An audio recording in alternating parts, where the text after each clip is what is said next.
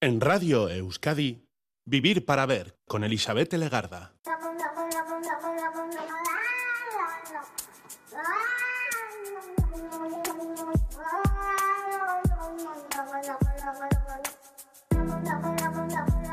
Gabón, ¿qué tal? Bienvenida, bienvenido a esta edición de Vivir para Ver en Radio Euskadi, en la que estamos saludando de frente desde sus primeros minutos al día 14 de diciembre. Y hoy nos vamos a Japón. Es uno de esos países que atrae tanto como asusta, a pesar de las modas o las atractivas alusiones en redes sociales para que programemos una escapada hasta Japón. Pocas son las personas afortunadas que lo pueden, lo podéis hacer sin pestañear. Pero este 14 de diciembre nos lleva hasta las páginas y la narración de un acontecimiento histórico convertido en leyenda en la que se nos cuenta el denominado incidente de Ako, una historia de samuráis, la de los 47 Ronin, que es uno de los episodios de la historia japonesa más popular. Una leyenda nacional que se ha recreado en multitud de obras kabuki, en novelas, en series de televisión o incluso películas de cine.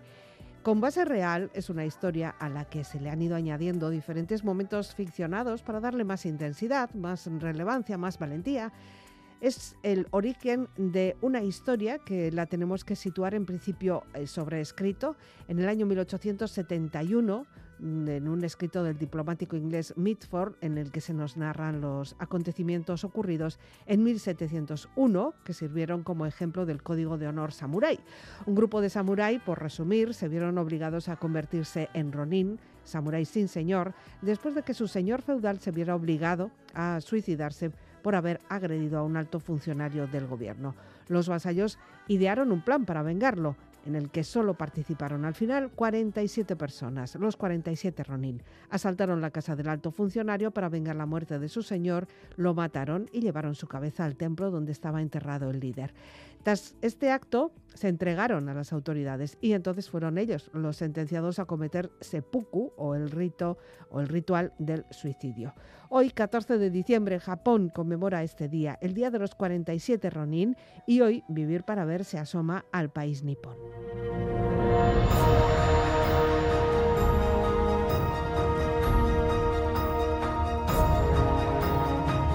Nerea Zoroquiain Garín es una querida conocida de este programa. A los 15 años decidió hacerse vegetariana y así comenzó su andadura en la cocina, siempre buscando, siempre aprendiendo, siempre compartiendo conocimiento y sobre todo pasión por lo que hace.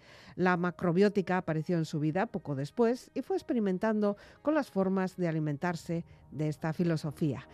Todo ello mientras sentía la necesidad de cuidar su salud y comer rico. Podríamos decir que prácticamente acaba de regresar de Japón, país del que se ha enamorado y del que ha traído mucha información que nos va a contar ahora mismo en Vivir para Ver.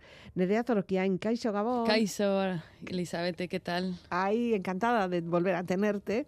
Haces muchas cosas, has hecho muchas cosas, ¿eh? Sí, la verdad que han sido años fructíferos y con muchas cosas diferentes, muy diversas, que es lo que a mí me gusta, ya sabes. Sí, pero todo lo uno lo trae, trae el otro, ¿verdad? Claro, a mí es un poco lo que me gusta de la vida, ¿no? Es como que empiezas un camino y ese camino te lleva a otro y en vez de pues mantenerte en el mismo camino, bueno, pues te dejas un poco desviar, ¿no? Y ese te lleva a otro y a otro, pero bueno, todo relacionado con la cocina, con la fermentación, ya sabes, mm.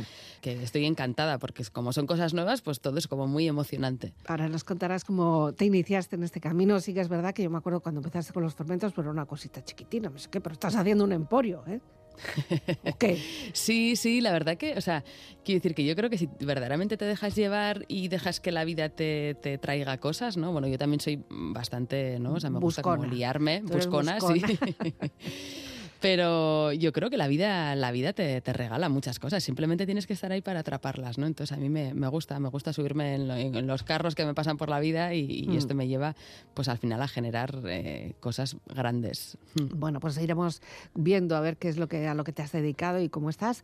Pero como siempre, pues los deberes y los deberes hechos con eh, primera primera canción, una canción muy reciente, una canción eh, rompedora, publicada a finales del mes de noviembre con unos fines además benéficos y dos mujeres muy potentes que yo, fíjate, si me hubieras dicho, haz un dueto con dos mujeres artistas, nunca me hubiera podido imaginar a estas dos juntas. Estamos hablando de... Bjork y Rosalía, que a mí me alucina porque las dos me encantan, pero me pasaba lo mismo que a ti. ¿Cómo las vamos a unir a estas dos, no? ¿Qué momento se van a alinear las estrellas para que estas dos eh, confluyan, verdad? Y lo han hecho, y lo han hecho con una canción oral. Eh, ¿Has visto el vídeo? Sí, ¿no? Pues bueno, el lo intenté poner con mi hija, sí, sí, sí. ya y ahí estábamos las dos buscándolo porque teníamos unas ganas de verlo, sí. Sí, sí, están impresionantes. Me han dicho que igual son dobles, no lo sé, me da igual. O sea, sinceramente me da igual si son dobles o no son dobles, yo me lo creo. Eh, también nos queremos otras cosas en las películas y, estamos encantadas, ¿no? Pero, en fin, los fines benéficos, de todas formas, eh, es salvar salmones salvajes, ¿eh? porque mm. parece ser que quieren pagar con esto unas costas legales de un pueblo islandés que se ha levantado contra un proyecto de piscifactoría. Así que, bueno, pues ahí estará Bjork peleona. Escuchamos la canción que es una gozada y se llama Oral. Your mouth floats above my bed at night. My own a private moon. Just because the mind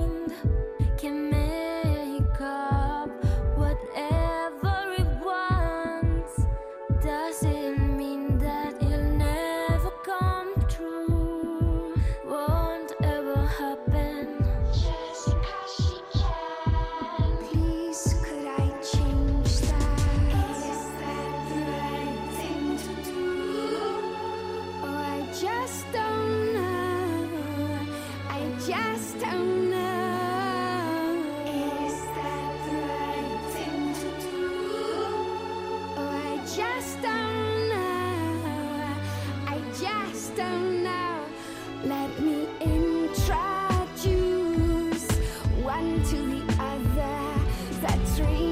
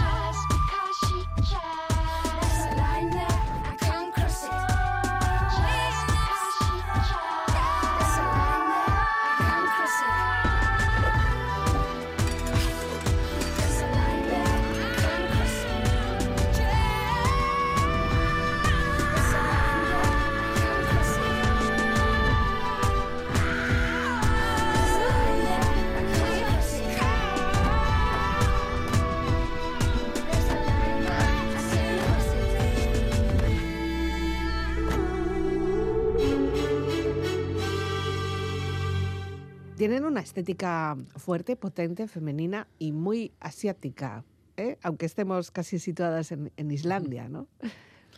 Sí, sí, la verdad que yo creo, bueno, y Rosalía siempre ha contado mucho, ¿no? Que le gusta mucho Japón. Yo creo que a todas las personas la cultura asiática de alguna forma nos, nos llama, ¿no? Yo no sé si es curiosidad o qué es. A mí la verdad que, que es un lugar que siempre me ha gustado. Antes viajaba más a América, pero los últimos 20 años he empezado a viajar más a Asia Mm. y me he quedado enganchada. O sea, podría vivir allí tranquilamente. Mm, Sí, de verdad, tanto. Porque una cosa es ir, incluso ir a, a estudiar, a aprender, a trabajar, pero a vivir, sí, te quedarías por allí. Sí, hay países en los que sí que me quedaría, sobre todo por la sensación de tranquilidad, eh, de seguridad. Y yo creo que tienen una- un concepto de la espiritualidad un poco diferente a nosotros, ¿no? De- del cuidado entre las personas, que a mí me, me gusta mucho. Hay como mucho respeto hacia, hacia el medio ambiente, mucho respeto hacia las personas, hacia los animales, hacia la naturaleza.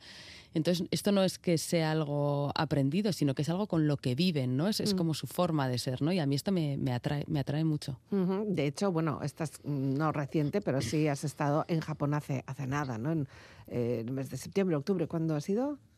Estuve el mes de octubre, que estuve 20 días, y sí, Japón nunca había ido, pensaba ir justo antes de la pandemia y entonces cerraron los aeropuertos y ahí, ahí me tuve que quedar en tierra. Y era un viaje que tenía pendiente y, y sí, como te digo, es un sitio al que, al que no me importaría quedarme unos cuantos años. Hombre, pues sobre todo porque tienes que eh, ir ahí con un cuaderno. Yo te, yo te imagino ahí apuntando absolutamente todo. ¿Y esto cómo lo hacéis? ¿Y esto cómo es? ¿Y esto déjame probar? ¿Y esto? Ay, va, pues eh, has aprendido mucho.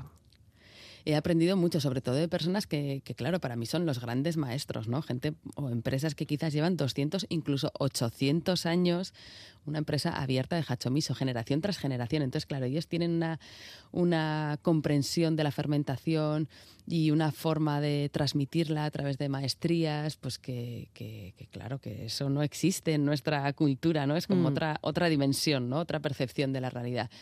Y bueno, claro, iba con cuaderno, cámara, eh, fotos, todo, quería todo. Yo me quería quedar ahí a dormir directamente con esos grandes barriles de fermentos. Sí, pero para eso has, tenido algún guía, una persona ya que tengas allí, que te ha, te ha llevado de aquí para allá. ¿Cómo, ¿Cómo sabes cómo llegas a todos esos sitios? Bueno, pues nada, claro, yo tengo muchos contactos al final en el mundo de la fermentación porque he trabajado con muchas personas diferentes y entonces eh, conocí a una empresa que se dedica a, Mm. a exportar productos de fermentación. Entonces Ujú. ellos, eh, una de las cosas que han hecho ha sido como prepararme como una especie de tour por, por sus proveedores, Ujú. que a mí me encanta porque son todos ecológicos y tradicionales. O sea, quiere decir que yo no quería ir a, a una empresa que fuera muy industrial, ¿no? sino que son como pequeñas empresas, pues obradores como más, eh, más tradicionales. ¿no? Y una de las cosas que sí que es muy importante cuando vas a Japón, a sitios de estos, es que la mayoría no saben inglés. Los jóvenes sí, pasa un poco como aquí. ¿no? Pues mi hija, por mis hijas, por ejemplo, saben inglés tranquilamente y podrían ponerse a hablar. Sí. Pero la gente de 50, 60, 70 años mm, no, No. tienen ni idea de inglés. Entonces, claro, tienes que ir con un traductor.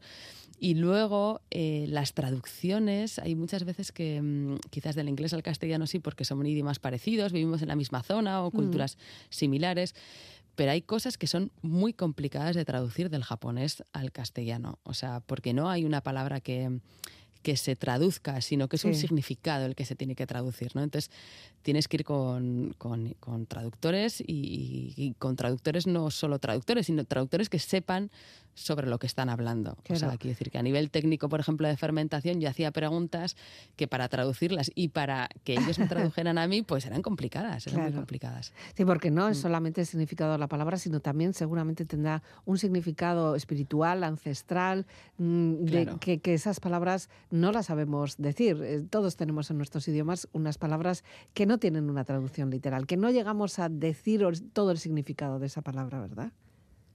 Claro, esto es lo que pasa con, con Japón, ¿no? que hay muchas palabras que no tienen un- una traducción directa, ¿no? incluso Mm. no, no existen palabras, ¿no? sino que tienes como que traducir la idea eh, y esto a veces es complicado, son conceptos Mm. que, que son complicados porque, porque culturalmente son conceptos que aquí no tenemos. ¿no? Entonces, eh, bueno, hay por ejemplo uno que no, no me acuerdo exactamente de la palabra porque la verdad que son palabras que se me olvidarán todo el rato, necesitaría que me las, que me las repetirían 50 veces porque es como, bueno, pues eso, como Sí. decimos aquí hablar en chino, ¿no? Pues no es lo mismo. Bueno, en japonés en este caso sería. ¿no? En japonés, en este caso, claro, ¿no? Pues hay una palabra, por ejemplo, que ellos dicen antes de las comidas, Mm. que aquí diríamos buen provecho, ¿no? Pues que te siente bien la comida, ¿no? Pues para ellos no es buen provecho, ¿no? Sino que es un agradecimiento pero no solo a, la comida que te estás comiendo, ¿no? sino a la persona que la ha cocinado, a la persona que la ha cultivado, a la mm. lluvia que la ha regado, al viento que, que ha hecho que, que, esa semilla se disperse. O sea, Quiero decir que eso es uh. un significado mucho más global, ¿no? Entonces, para ellos es una palabra y para nosotros puede ser un párrafo entero todo de explicación. toda esta explicación, ¿no? claro. Pues claro, entonces pasa mucho también, también con los conceptos de fermentación, ¿no? Porque, mm. claro, para ellos es una cultura pues milenaria, ¿no? O sea, ellos llevan haciendo fermentos desde hace miles de años y no ha pasado como aquí, ¿no? Que ha habido un corte y ahora hemos empezado de nuevo, sino que mm se sigue con esa tradición, ¿no? Entonces, eh, hay muchas cosas que son, que son complicadas de, explicar. Se siguen con, la, con fermentaciones y además son fermentaciones que son ancestrales, tienen más años incluso quizás que las mm. personas que están ahí cuidándolos, ¿no? Es como un tesoro en, en las casas o en las fábricas. Es una cosa muy curiosa. Porque claro, no deja de ser algo vivo. Ya sabemos que los fermentos es algo vivo y siguen viviendo. Mm. O sea, nos van a, nos van a superar siempre, ¿no? Claro, claro, y o sea, además de ser algo ancestral, que ellos lo, lo tienen en casa de, toda la vida, ¿no? Una de las cosas más sorprendentes, ¿no? Es que, que, bueno, pues que al final son fábricas que se han pasado de generación en generación, ¿no? Y normalmente aquí eso pasa, pero bueno, pues llega un momento que alguna generación se cansa, ¿no? O sea, quiero decir que siempre ha pasado, ¿no? Entonces se, la pasa al vecino o lo que sea, ¿no? Allí tienen un concepto de la familia mucho más eh, cerrado y, una de las cosas que yo les preguntaba a ver cómo se habían convertido en maestros de la fermentación y ellos me decían que, ellos no creían que fueran maestros, ¿no? sino que simplemente ellos sentían que tenían la obligación de mantener esa mm. tradición, ¿no? o sea, que, que, eran como los guardianes de la tradición y que su trabajo en realidad era ser un guardián de la, de la tradición, no, no un fermentista, sino que eh, yo tengo este tesoro y lo que tengo que hacer es, es mantenerlo, cultivarlo, mimarlo y, quererlo para que funcione, ¿no? Sí, y, no, hay es un concepto muy diferente. Y no hay opción a decir me voy a, una fábrica a hacer botones. No, no, no, eso, no, no, puede ser. ¿Cuál es, eh, lo que, qué es lo que más te ha sorprendido? Ya sé que es muy difícil porque has venido con los ojos haciendo chiviritas, mm. pero lo más, o sea, si tenemos que hacer una lista, lo más, lo más, lo más, lo más top, ¿qué es lo que más te ha sorprendido? Lo que más me ha sorprendido es eh, cómo son ellos de carácter. O sea, quiero decir, em, siempre van a estar al cuidado y al servicio de los demás. Y esto me pasaba también cuando trabajaba en Bali, en Tailandia. Es una, es una percepción de la realidad muy diferente, ¿no? Porque, quiero decir que yo, por ejemplo, un día me perdí en el tren, porque claro, todos los carteles son en japonés, ¿no? Hay alguno en inglés, pero mm, andas un poco perdida con el, Google este que le haces fotos y te traduce, pero bueno, es un poco, a veces te pierdes, ¿no? Sí. Entonces, bueno, pues fui al revisor del tren y le dije, oye, mira, me perdido. Bueno, pues el señor se fue corriendo, sacó una máquina traductora para traducirme, no sé qué, se fue conmigo hasta el andén, me monté en el tren, me dijo las paradas a la hora que tenía que llegar. O sea, yo me, o sea, me aluciné porque él estaba más preocupado que yo de, de que llegase a mi destino, ¿no? Entonces, o sea, son capaces de dejar lo suyo eh, para ayudar al resto, pero no mm. a, ti como turista, sino a todo lo que tienen alrededor. A cualquier persona que, lo necesite en un momento dado. Eso, eso. Entonces, eh, esa sensación de que estás arropada y que estás eh, querida por el entorno, porque sabes que cualquier cosa que te vaya a pasar, tienes toda la gente que tienes alrededor, todos mm. van a ayudarte. Mm. O sea, quiero decir que es una sensación como de, estar como en un algodón, ¿no? Entonces, que son tan majos. O sea... Es curioso, ¿eh? porque yo hace poco también estaba hablando con una persona que había estado en Japón y me dijo que no le gustaba nada el carácter de los japoneses, que eran muy rudos. Mm. No sé, aquí cada pues uno lo, percibe de una manera, ¿no? Sí. Sí, claro, yo tuve dos viajes súper diferentes. O sea, en el mismo viaje hice dos viajes muy diferentes, ¿no? Por una parte fue como una parte más eh, laboral, más técnica, de visitar fábricas, estar en sus casas, em, relacionarme mucho con ellos. Y luego otra parte del viaje me fui a hacer como una ruta que es como el Camino de Santiago, pero en ah. Japón, que se llama Kumano Kodo. Y entonces ahí pues te relacionas más con turistas, con gente más, no sé, o sea, te relacionas de una forma diferente. No estás en su casa y no perteneces, ¿no? Entonces la sensación que yo tuve la primera semana que fue la que estuve trabajando, que estuve mucho en sus casas y fue esa sensación de cuidado, ¿no? Y sin mm. embargo, la otra semana que estaba como más ajena, estaba más de turista, eh, claro, la relación es muy diferente porque ellos quizás no se relacionan tanto como nosotros, son personas más calladas, mm. no salen tanto a la calle, no hay tantos bares ni tantas cosas como aquí, ni la gente se va de pinchos, de potes, entonces no hay, no hay ese ambiente, ¿no? Entonces quizás te puede parecer más rudo. Eso, sería, esa sería la diferencia. Bueno, vamos a escuchar eh, tu segunda canción, en este caso es El Camino de mi alma, fíjate qué bien traído. Porque no has elegido esto, además, bueno, es una canción instrumental, ¿no? Sí, para mí Hermanos Gutiérrez es como una banda sonora para la vida. O sea, quiero decir que tú te pones el disco de Hermanos Gutiérrez, le das al play y es como si estuvieras en una película y fuera la banda sonora. Me parece un grupo increíble. Yo desde que los descubrí, es que mm, para trabajar, para viajar, para el coche, para, o sea, me parece fantástico. Y una de las cosas que me hace mucha gracia es que todas las canciones son instrumentales, pero tú lees el título y verdaderamente sientes que lo que están tocando con instrumentos hace referencia a ese título. O sea que...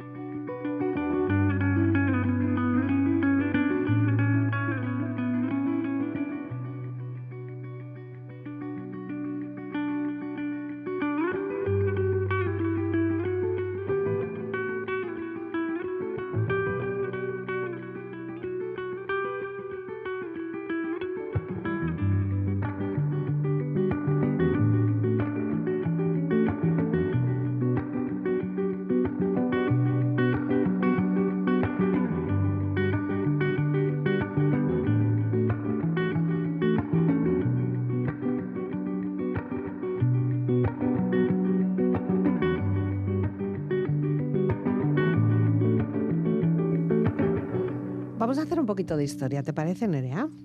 Vale, Eh, perfecto. ¿Te acuerdas de la primera vez que hiciste un fermento? ¿Qué es lo primero que fermentaron esas manitas? Mm. Yo creo que o fue pan con mi abuela cuando era pequeña, que solía hacer pan en casa, o otra cosa que yo me acuerdo de cuando era pequeña es que en mi casa había kefir de leche, kefir de agua y leche búlgara, que es como un kefir pero que no necesita nódulos. Entonces yo creo que lo primero que fermenté eh, pues fue cuando era pequeña. Entonces no te puedo decir Mm. cuándo fue, pero sí que tendría 7, 8 años. ya, ¿y, y en vegetales?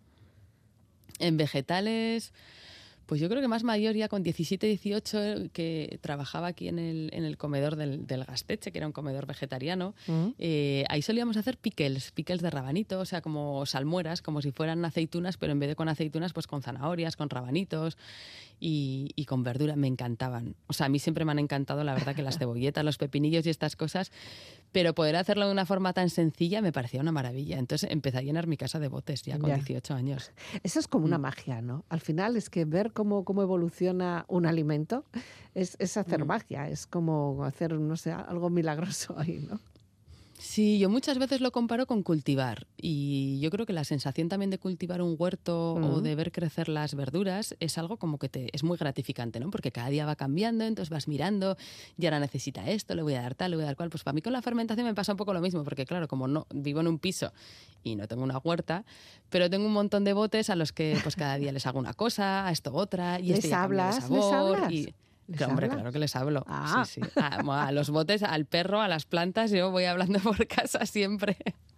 A lo de los botes es muy interesante. El perro, bueno, pues algo ya entenderá, digo yo.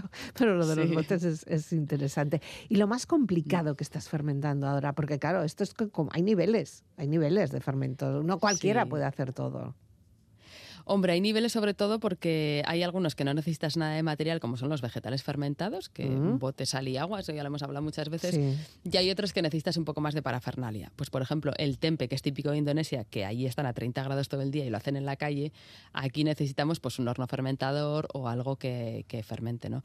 Y luego hay cosas, por ejemplo, que siempre impactan bastante, pero que no son difíciles, que es el miso o estos fermentos que tienen un año o dos años. Y la gente dice, wow, un año o dos años. Y digo, claro, un año o dos años, pero tú no lo miras todos los días. Es un año o dos años metido en un bote en un armario que te olvidas de él y que luego al año de repente dices, ay, voy a probar esto, ¿no? Y de repente te Mm. encuentras que tienes cuatro botes por ahí detrás.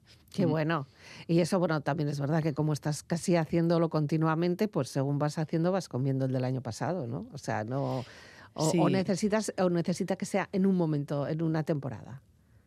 Bueno, normalmente los misos, y esto me lo confirmaron allí cuando estuve en Japón, es que se suelen hacer en temporadas frías. Ah, Eh, las enzimas trabajan diferente a ciertas temperaturas. Entonces, eh, se busca primero que trabajen las enzimas que descomponen las proteínas y normalmente cuando hace más calor, que ya es en primavera-verano, trabajan más las enzimas que, que descomponen los hidratos de carbono. Entonces se dice que para tener una mejor calidad, pues es mejor hacerlo otoño-invierno y ya en la primavera, bueno, pues que ya pase Ya. a otra fase de la fermentación. Pero vamos, yo esto me lo he saltado muchas veces y queda muy bueno también. nos puede la ansia también, ¿eh? eso también es verdad. Sí. Y, Mm. y es, eh, eres eh, capaz, o sea, has aprendido algún secretillo que no sabías y que ahora crees que mm, bueno va a mejorar tus fermentos o vas a intentar hacer otra cosa. Algo, algo Una- magistral de esto que hayas podido traer. Una de las cosas que me ha sorprendido mucho es, bueno, yo siempre que hago koji, que es un- la base de la fermentación para hacer miso y otros fermentos, siempre lo hacía directamente pues sobre el arroz o sobre la legumbre, ¿no? Mm. Y ellos, sin embargo, lo hacen como una especie de masas y entonces dejan que el hongo con el que lo fermentas no crezca solo por fuera, sino que las hifas, o sea, lo que son los filamentos de los hongos, crezcan en la parte interna. Y entonces ellos decían que si no dejas que crezca en la parte interna, el resultado del fermento no es el mismo. Y entonces ya me he quedado con la mosca detrás de la oreja. y aquí estoy, que el otro día, el otro día me fui a recoger castañas y dije, creo que lo que voy a hacer va a ser eh, un miso de castañas, que me encanta, está súper bueno, Mm. y lo voy a hacer con su técnica. Así que aquí estoy dándole un poco vueltas a ver cómo lo hago. Eso, estos son fermentos 2.0, ¿no? Todas- sí, es sí, un sí. poco como darle una vuelta de rosca, ¿no? Pero Bueno, yo creo pero que para eso es sido, para los ¿no? muy frikis. Pero eso Sí. para eso ha sido, para aprender. ¿Ok? Sí, sí, sí, Sí. sí, sí, sí. la verdad que me he quedado con las ganas, que creo que es un proyecto que haré quizás más adelante, escribir un libro de tra- fermentaciones tradicionales japonesas Mm. y cómo utilizan ellos los fermentos, porque una de las cosas que nosotros hacemos aquí con el miso sopa, y parece que ya no se puede utilizar para nada Para más, nada ¿no? más. Entonces, bueno, pues Ya. es una cosa que se me ha quedado ahí pendiente. Bueno, un nuevo proyecto. Eh, sería ya el tercer libro, ¿eh? Ya poquito a poco ya vamos teniendo una biblioteca súper interesante tuya. Eh, es que tienes mucho, tienes mucho que enseñar, ¿no?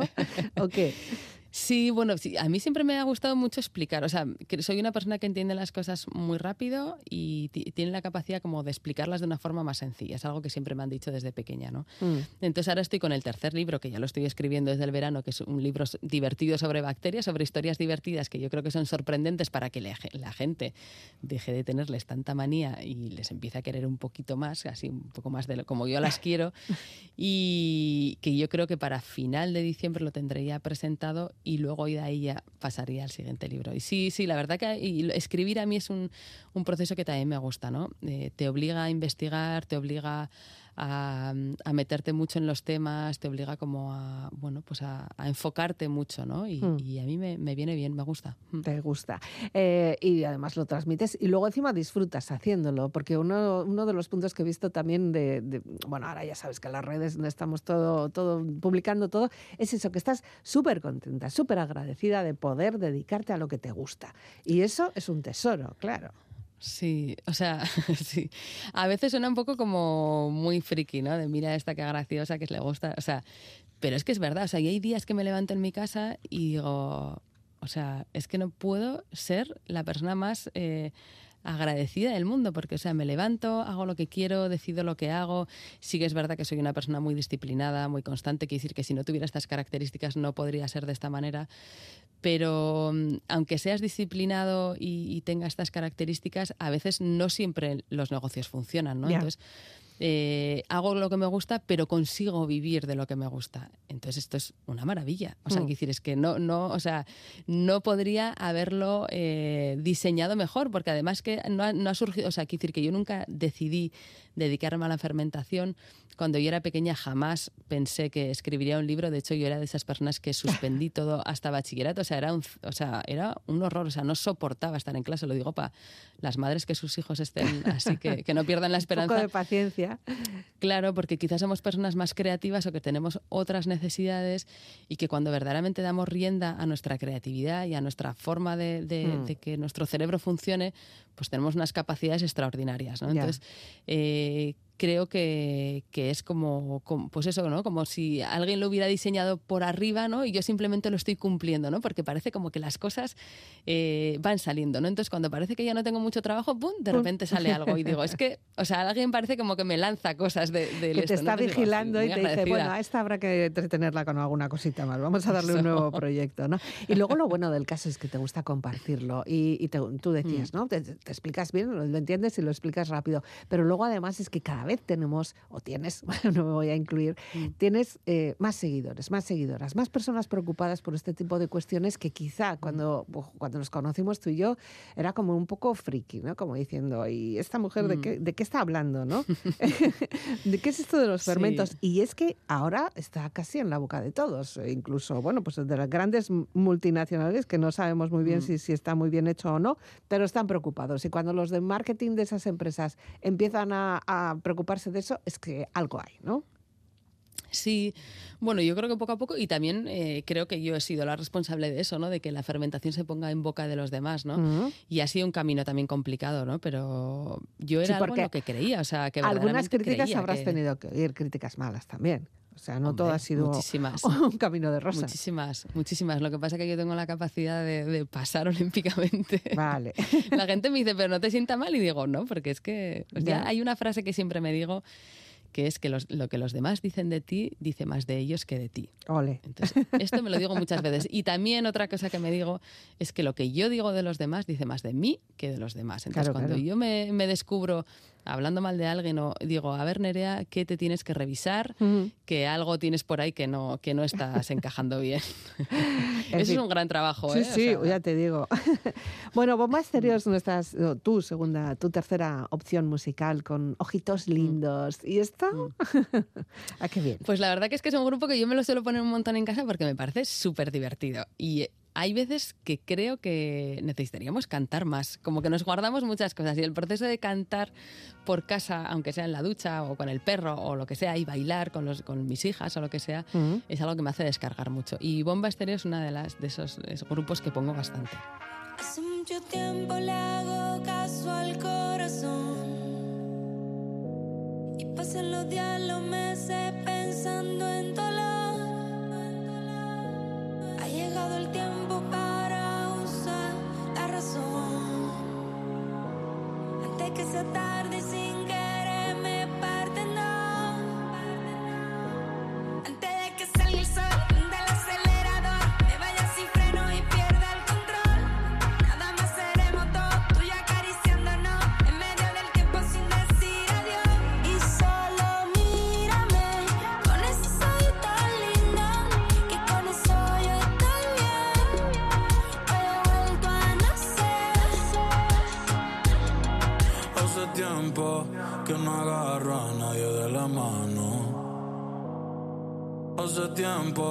que no envío buenos días, te amo.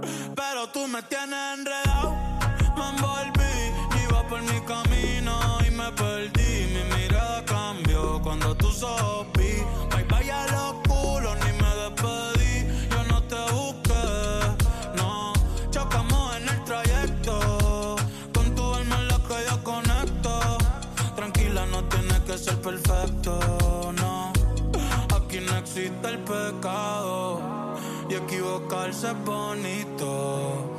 Los errores son placeres. Igual que todos tus besitos. Y solo mírame.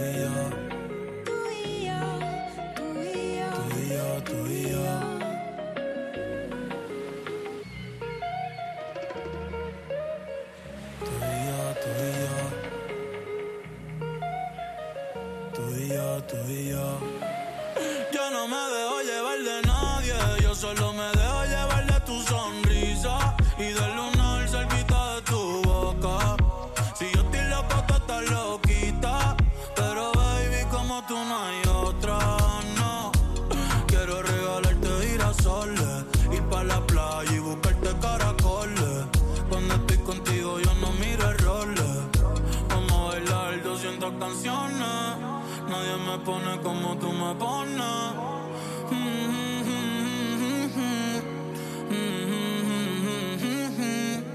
Yo le hablo a Dios y tú eres su respuesta. Aprendí que los momentos lindos nunca cuestan. Como cuando me regalas tu mirada y el sol supuesta. Y el sol supuesta. Cuando estoy encima de ti, de ti,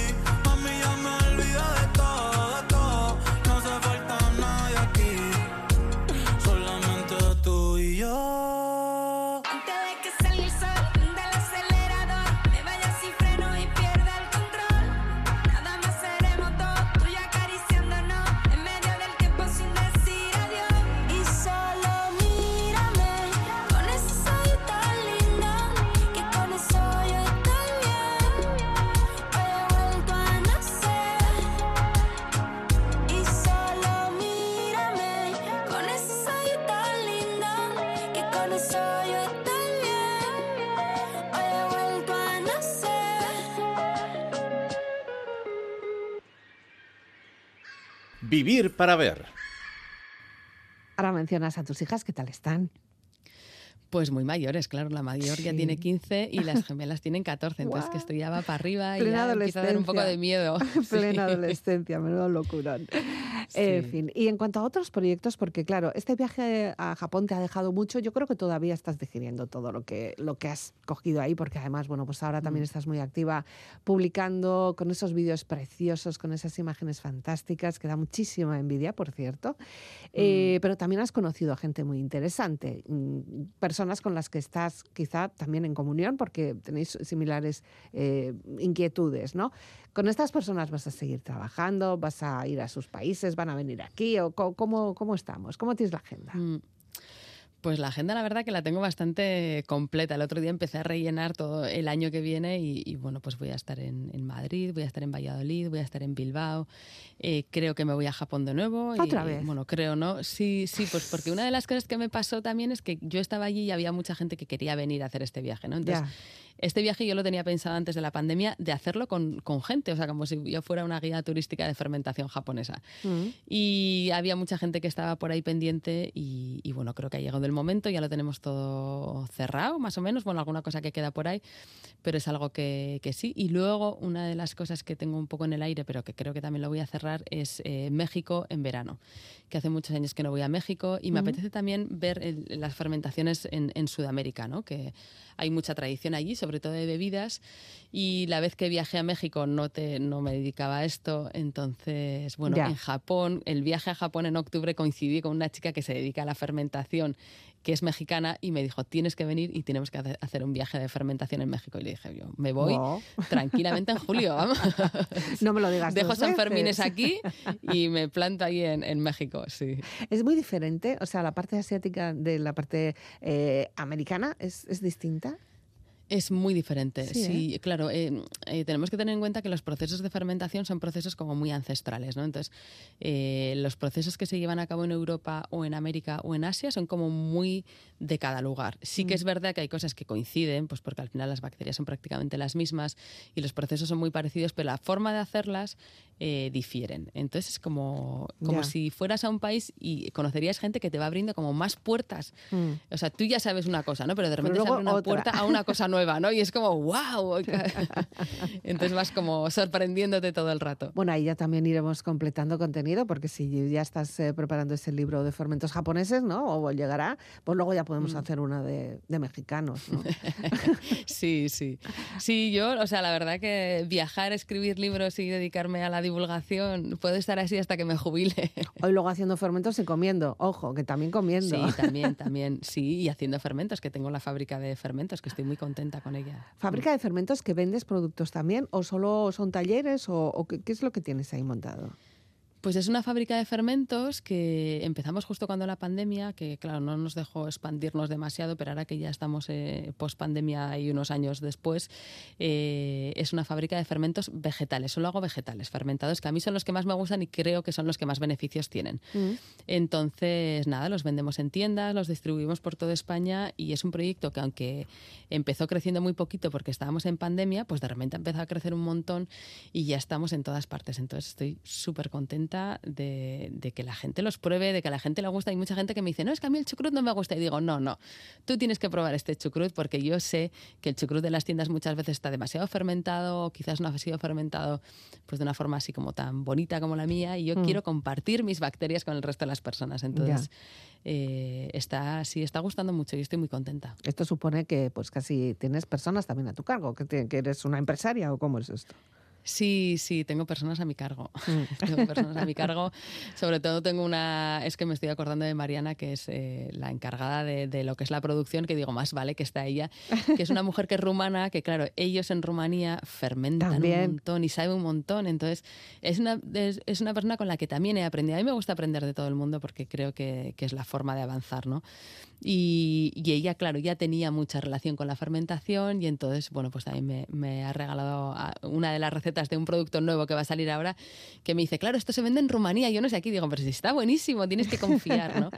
Y, y bueno, que saldrá dentro de poquito, no sé, enero, febrero, bueno, por ahí. ¿Cómo se llama el producto?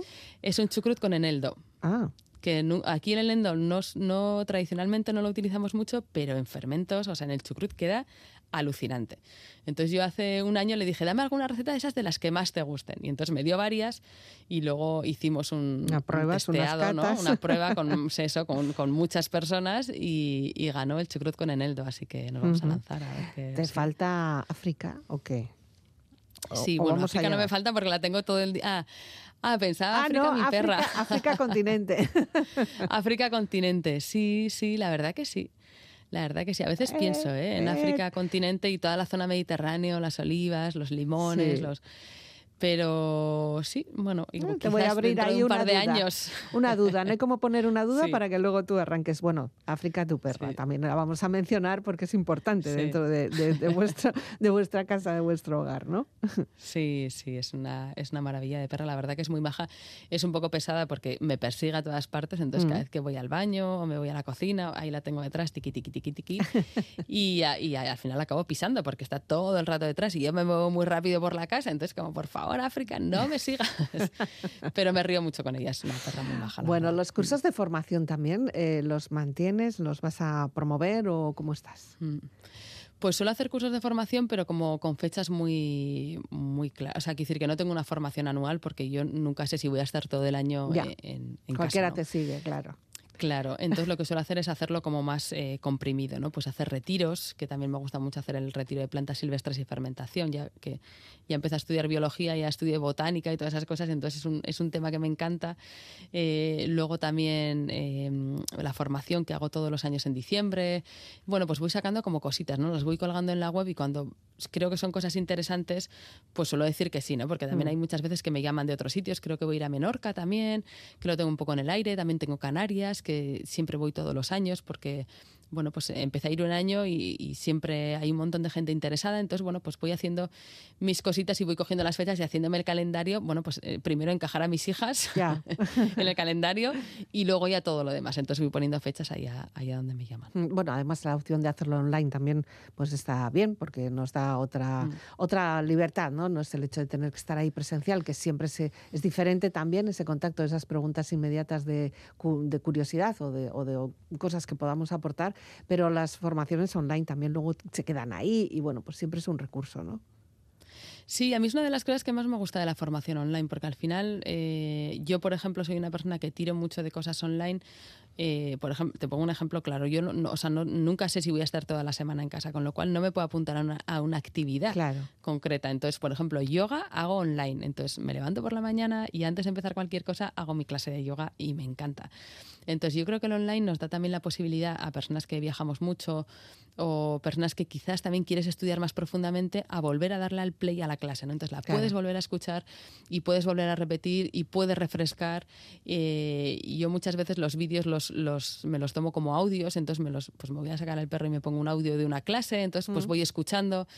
Eh, entonces creo que cada cosa sirve para, para una cosa diferente. ¿no? Los presenciales está muy bien porque conoces mucha gente, en los retiros es una maravilla, porque claro, de repente dices, es que, es que con nadie puedo hablar de este tema en mi casa. ¿no? A la gente le digo la palabra kombucha y todo el mundo me dice, te voy a echar de casa. Pero de repente he venido a un retiro con 20 personas y todos os encanta hablar de esto. ¿no? Entonces como, wow, qué maravilla. ¿no? Este es mi Entonces, creo que sitio. cada uno tiene eso. Cada sí. curso tiene como su, su esto, ¿no? Entonces yo creo que hay que combinar un poco online, un poco presencial, un poco Mm. tal. Mm. Bueno, eh, claro, te iba a preguntar qué vas a hacer el año que viene, pero ¿para qué? no? Porque ya me acabas de decir un montón de proyectos que tienes en la agenda, como siempre, siempre activas, siempre, eh, bueno, pues Mm. buscando, curioseando, trasteando y, y mostrando y, y además ofreciéndolo después a las personas que, que te puedan rodear. El saxofón, lo tenemos por ahí, le quitas el polvo. No, lo abandoné, lo abandoné. Oh, pobrecito. Lo abandoné sobre todo porque el tema de la universidad me ocupa mucho tiempo y ya con estudiar eso me, me vale. Yo sí- luego dije, bueno, pues cuando me jubile puede ser algo que pueda hacer, ¿no? Aprender a tocar un instrumento que siempre es algo que me ha gustado mucho. ¿no? Entonces dije, venga, eso lo dejo para la jubilación. Sí, que que todavía también- me quedan 20 años, pero bueno. También hay que tener expectativas, también hay que tener proyectos Mm. a largo plazo, no todo va a ser a Claro. corto. Pues eh, ahora que estamos en unas fechas tan difíciles y también en unas fechas en las que hacemos Mm. un poquito de balance de lo que hemos sido, de lo que queremos ser, de lo que a ver si podemos, eh, y bueno, pues eh, recordamos una vez más que la alimentación en todo esto tiene mucha importancia, que todo lo que es la Mm. Microbiota también y todo este mensaje, ¿verdad, Nerea? Sí, a mí una- hay hay una pregunta que me hace mucha gente y es cómo puedes hacer tantas cosas, ¿no? Yo digo, mira, lo primero que hago para poder hacer tantas cosas es comer bien, estar centrada, descansar mucho, que eso es algo que, o sea, yo duermo entre 8 y 9 horas al día y me tomo muchos ratos de descanso y hacer un poco de ejercicio. Si no hago eso, todo lo demás es imposible. Entonces, la buena alimentación o sea, si no comes bien, es imposible que tu cuerpo funcione. Si no descansas bien, o sea, quiero decir que es la base, ¿no? Entonces, eh, creo que en estas fechas es importante hacer un poco de llamamiento a que sí, que se puede comer de vez en cuando alguna guarradilla, pero que hay que mantenerse un poco en una dieta equilibrada, ¿no? En mi casa siempre se ha comido en Navidades cardo. Mm. Y eso me parece una maravilla, porque la gente decía, no, cordero asado, no sé qué. ¿Y tú qué vas a cenar? Yo cardo. parece una maravilla que mi abuela elegiría eso para Ya. la cena de Navidad y para la comida, para la comida de, o sea, para la comida de Navidad, para la cena de Nochebuena, para Nochevieja. O sea, es como hay que mantener esa cantidad de fibra de vegetales en nuestra alimentación para que al día siguiente no estemos que no podemos movernos. Ya, no, y además que bueno, de un día para otro queda muy rico y, y además está bien, ¿sabes lo que está bien? Tenerlo como plato ya fijo, porque ya no tienes que pensar. ya, Mm. Claro. ya lo sabes, ya, ya no hay discusión Sí. si quieres A o B, ya está, C siempre. En Sí, fin, sí. nos tenemos que ir despidiendo y lo vamos a hacer con Rigoberta Bandini, una mujer que también eh, arrasó, porque de repente, pues de ser muy criticada, sobre todo por esta canción Perra que nos Mm. has elegido, ahora resulta que casi, bueno, pues es una diosa para muchas personas, otras todavía no, no la tragan, pero bueno, es como más popular, ¿no? Rigoberta, Mm. porque también la sueles escuchar mucho.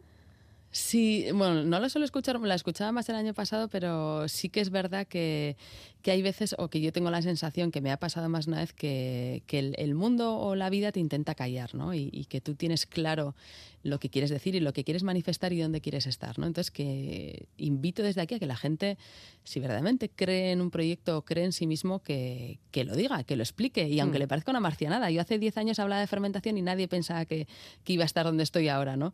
Entonces, bueno, pues eso, ¿no? Decir lo que nos dé la gana y hablar lo que nos dé la gana y sacar todo lo que tengamos dentro, siempre que sea para bien común, Ya. claro. Que no sea arrepentirte porque no lo hayas hecho, ¿no? Por lo Eso, menos. Eso, eso. Nerea Zorquiain, pues muchísimas gracias por venir, gracias por, por vi- visitarnos y, y gracias también por todo lo que haces y por todo lo que transmites, porque aunque no estemos así todas las semanas como estábamos antes, sí que podemos seguirte y vemos que eres feliz, así que eso nos hace muy felices. Un saludo también para Almudena, ¿eh? que algún día habrá que llamarle. Sí. Un beso muy grande. Muchas, gracias. muchas gracias a ti, Elizabeth. Hasta la Me próxima. gustaría ser el perro de un perro, que fuera él quien me sacara a pasear, que me comprara pienso caro, sin complejos, y en un cazo me sirviera. Rigoberta Bandini es hoy la encargada de cerrar este programa que ya ha comenzado a fermentar, a llenarse de probióticos y a seguir con vida. Puedes descargarte todo este contenido de audio en la web del programa Vivir para Ver y también nos puedes encontrar a través de las redes sociales. La despedida de Elizabeth Legarda Gabón. De nacer mujeres en el tiempo de despentes es difícil, no sé por dónde empezar. Si yo pudiera ser perra, por favor dejadme serlo. Solo pido ir sin correa a pasear. Yo nací para ser perra, por favor dejadme serlo. Pero no quiero llevar